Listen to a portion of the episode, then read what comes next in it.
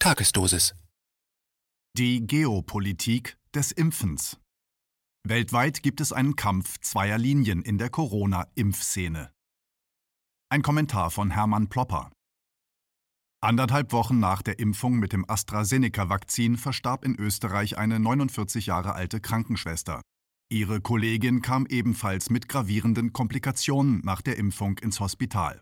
Zwei Fälle von schweren Komplikationen, die für unzählige andere bereits gemeldete Fälle stehen. Die Dunkelziffer ist beträchtlich. Behörden und Medien bestehen unerbittlich auf der Erzählung, dass es hier keinen kausalen Zusammenhang zwischen den Impfungen und den nachfolgenden Todesfällen geben darf. Die von ihnen behaupteten Koinzidenzen treten aber dermaßen gehäuft auf, dass sie nicht länger als Zufall abgetan werden können. Jetzt wird endlich die Notbremse gezogen. Die sogenannte Verimpfung des Vakzins von AstraZeneca wurde nun weltweit ausgesetzt. Und zwar in Frankreich, Spanien, Portugal, Dänemark, Niederlande, Norwegen, Island, Bulgarien, Irland, Österreich und Rumänien. Man möge mir nachsehen, wenn die Liste nicht vollständig ist. In all diesen Ländern war die Korrelation zwischen Impfungen und nachfolgenden Thrombosen der Hirnvenen allzu augenfällig. In Deutschland kam es in dieser Woche zu einer sehr kurzen Unterbrechung der AstraZeneca-Impfungen, die mit dem heutigen 19.03. dann schon wieder fortgesetzt werden. Als Begründung wird seitens der Bundesregierung die Erklärung von der WHO und der Europäischen Arzneimittelbehörde EMA anstandslos übernommen.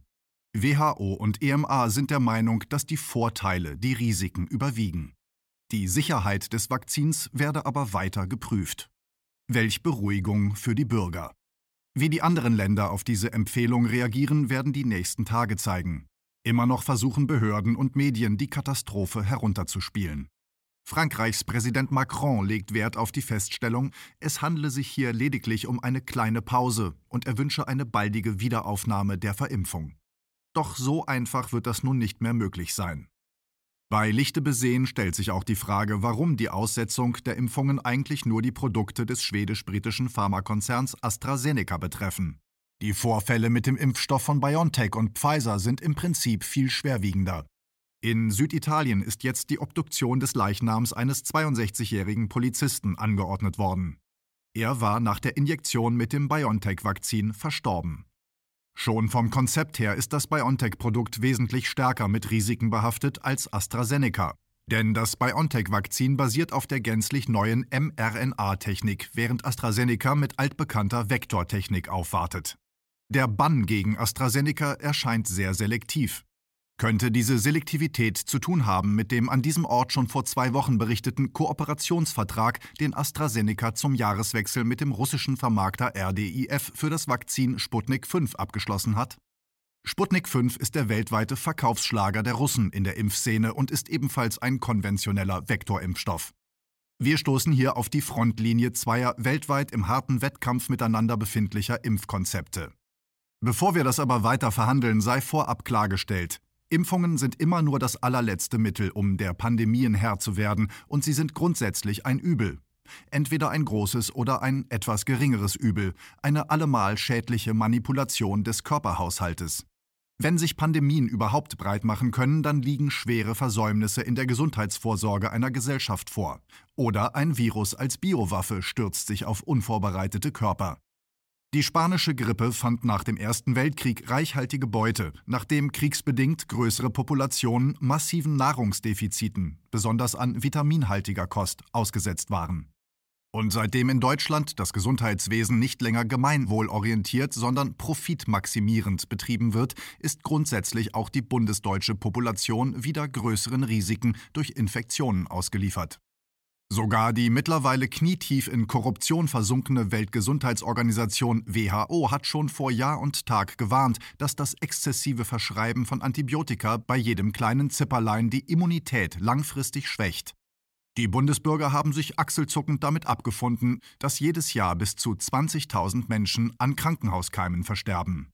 Und sie haben sich auch achselzuckend damit abgefunden, dass allein im angeblich so dramatischen Corona-Jahr 2020 die Zahl der Intensivbetten in Deutschland von 32.000 auf 28.000 abgebaut wurde.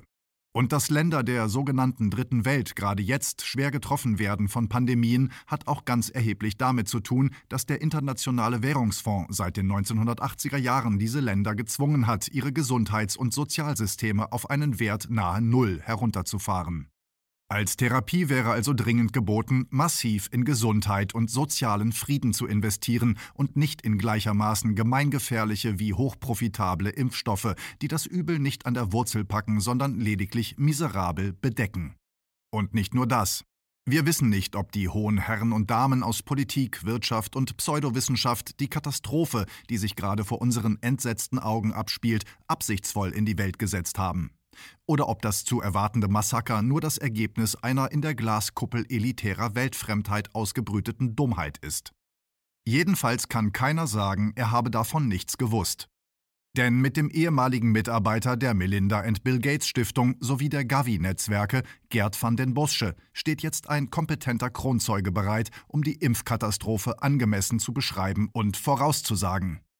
Van den Bosche warnt eindringlich. Wir haben noch gar nicht richtig verstanden, welche Strategie die neuen Viren antreibt. Die in den Impfungen eingesetzten künstlichen Antikörper schalten die natürlichen Antikörper aus. Wenn mit den geimpften Antikörpern sozusagen eine neue Software im Körper installiert wird, dann wird die körpereigene Immunsoftware abgeschaltet. Und nur die natürliche Software ist flexibel genug, sich auf Mutationen wirksam einzustellen. Das bedeutet schon nach kurzer Zeit, die geimpften Menschen verlieren ihre Immunität und es kommt gerade durch die Impfungen zu einer massenhaften Erkrankung an Mutationen von SARS-CoV-2. Das zu verkünden ist Gerd van den Bursche sehr wichtig. Er verdient sein Geld mit der Beratung von Impfstoffherstellern bei der Zulassung neuer Patente. Er ist bereit, persönliche Einbußen hinzunehmen, im Namen seiner Kinder und Kindeskinder. Soweit zu Fluch und Segen von Impfungen im Allgemeinen. Wir haben gesehen, dass es zwei grundsätzlich verschiedene Betriebssysteme bei den Corona-Impfungen gibt. Das eine sind die ganz konventionellen Vektorimpfstoffe. Zum anderen sind da die ganz neuartigen mRNA-Impfstoffe, die voreilig vor ihrer gründlichen Austestung in Labors und Feldversuchen bereits auf wehrlose Menschen, vornehmlich Alte, Heiminsassen und Demente, ja sogar im Sterben dämmernde Palliativpatienten losgelassen werden. Was schon von daher ein massiver Verstoß gegen geltendes Recht ist. Denn eine Testperson muss dem Versuch zustimmen, nachdem sie ausführlich über Risiken und Nebenwirkungen aufgeklärt wurde. Das nennt man informierte Zustimmung, Informed Consent. Die Person muss die Möglichkeit haben, das Experiment abzulehnen. Nach nunmehr 80 Jahren seit den perversen Menschenversuchen mit tödlichem Ausgang in deutschen Konzentrationslagern und Heimen für Schwerbehinderte, wie zum Beispiel Hadamar, tobt sich die, Zitat, Medizin ohne Menschlichkeit, Zitat Ende, wie es Alexander Mitscherlich in seinem Report über die Nazi-Ärzte formulierte, erneut vollkommen losgelassen aus. Ist der Ruf erst ruiniert, lebt es sich ganz ungeniert. So scheint es. Entsprechend der oben skizzierten Frontlage ist die Welt aufgeteilt zwischen den beiden Betriebssystemen der Impftechnik.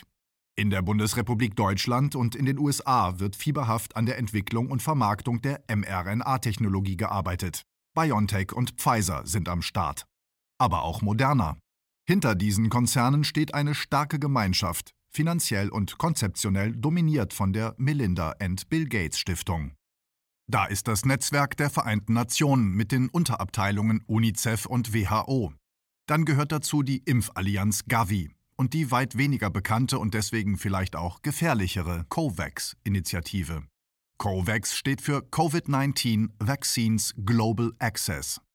COVAX ist wiederum eine Ausgründung aus der CEPI, Coalition for Epidemic Preparedness, diese Initiative wurde auf dem Weltwirtschaftsgipfel 2017 in Davos gegründet und soll die Entwicklung innovativer Impfstoffe massiv beschleunigen.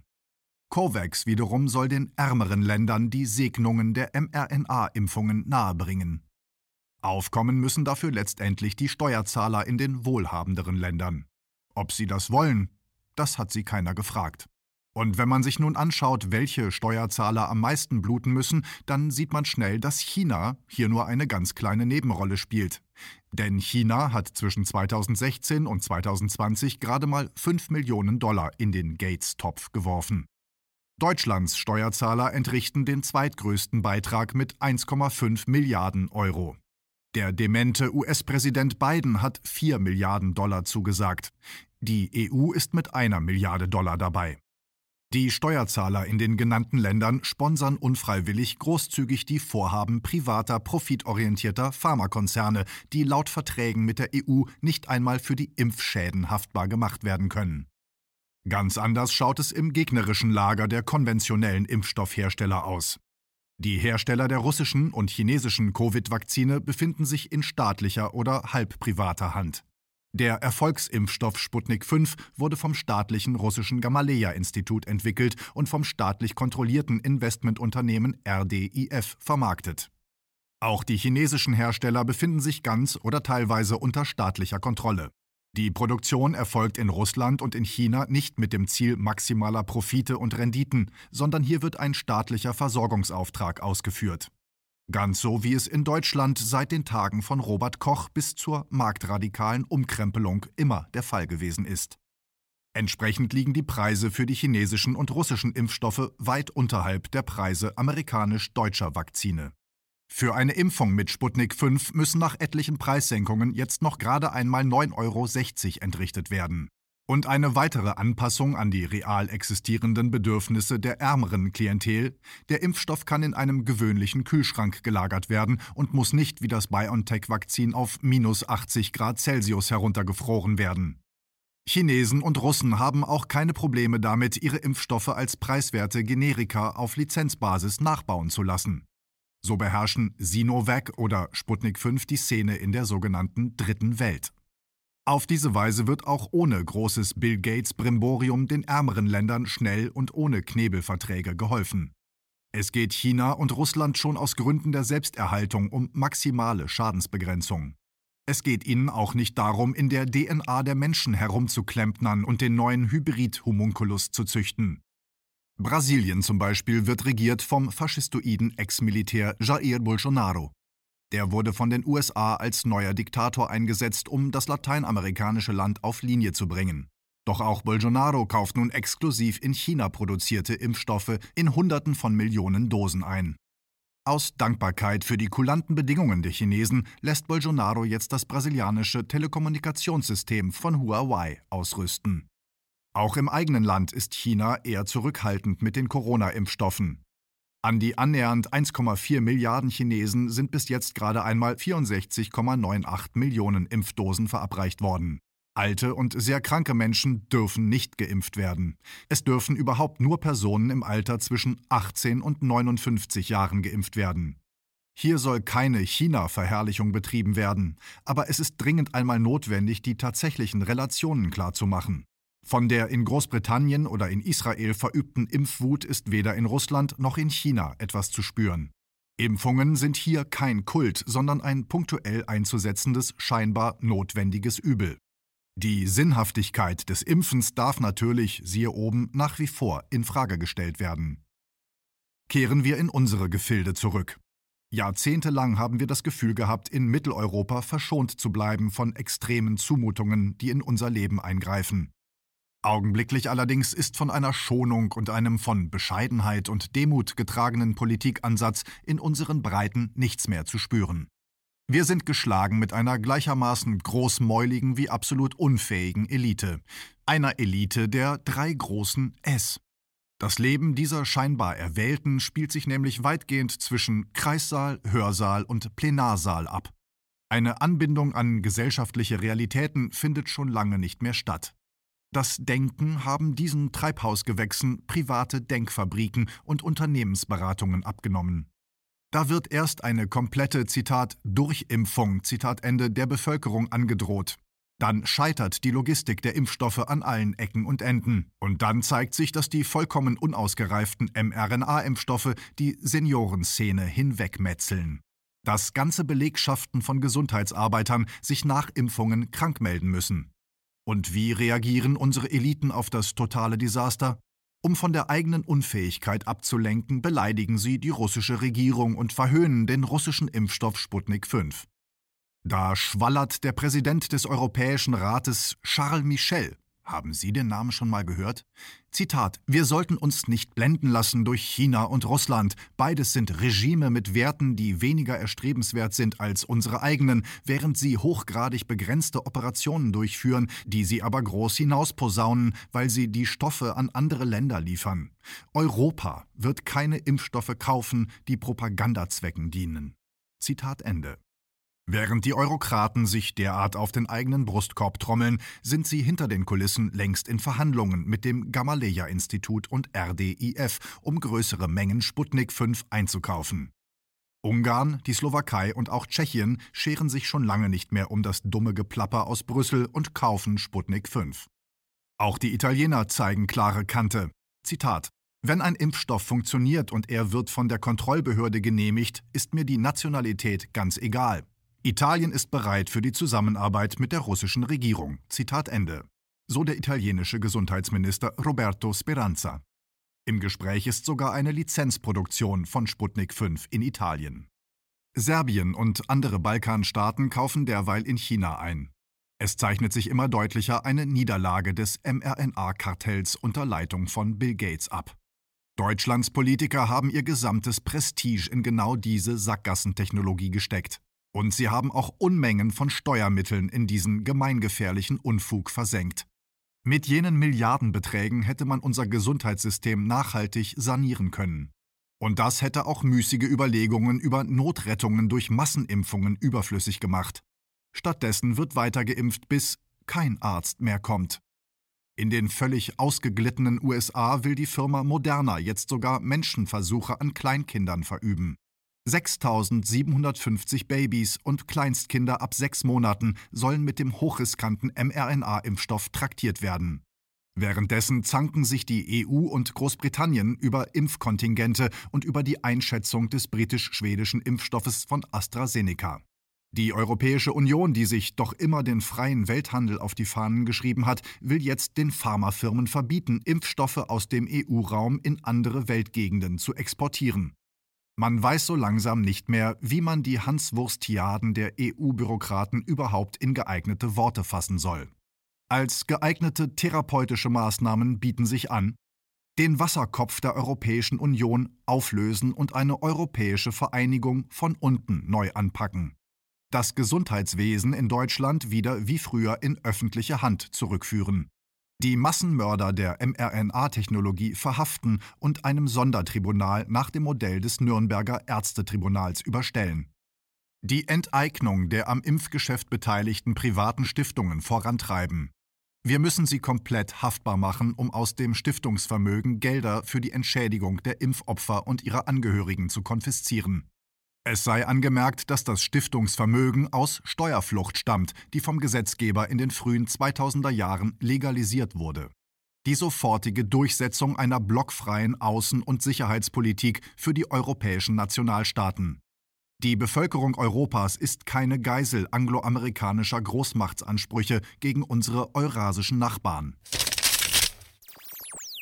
KenFM ist crowdfinanziert und unabhängig. Leiste deinen Beitrag zu freier Presse und unterstütze unsere Arbeit finanziell. Wenn du zukünftig keine Beiträge verpassen willst, abonniere den KenFM Newsletter und installiere dir die KenFM App für iPhone und Android. Weitere Informationen auf kenfm.de/support. Hallo Community. In diesem Video möchten wir euch das Thema Bitcoin ans Herz legen. Wir werden euch erklären, was Bitcoins sind, wie man damit bezahlen kann und welche Bedeutung diese Währung für KenFM hat. Viele von euch haben sicher schon von Bitcoin gehört oder nutzen es sogar privat. Wie ihr KenFM mit Bitcoins unterstützen könnt und warum das für uns aktuell sehr wichtig ist, verraten wir euch jetzt. Das ist ein Bitcoin. In Wirklichkeit existiert so ein Bitcoin aber gar nicht. Es gibt ihn nur virtuell im Internet als digitale Währung in einem digitalen Konto.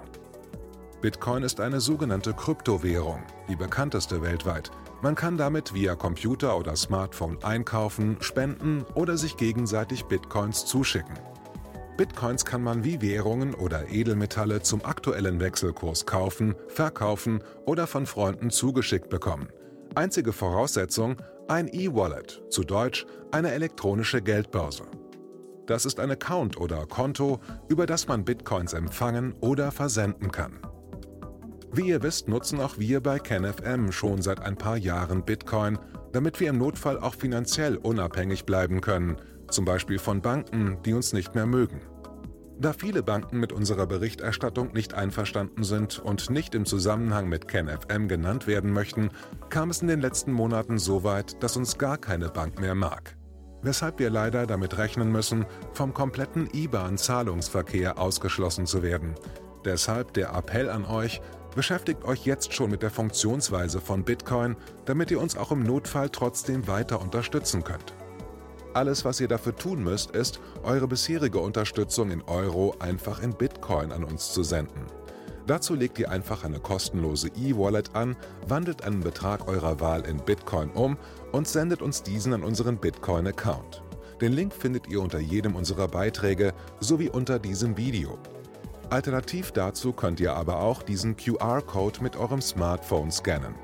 Übrigens, eine detaillierte Schritt-für-Schritt-Anleitung haben wir zum Nachlesen für euch schon einmal vorbereitet.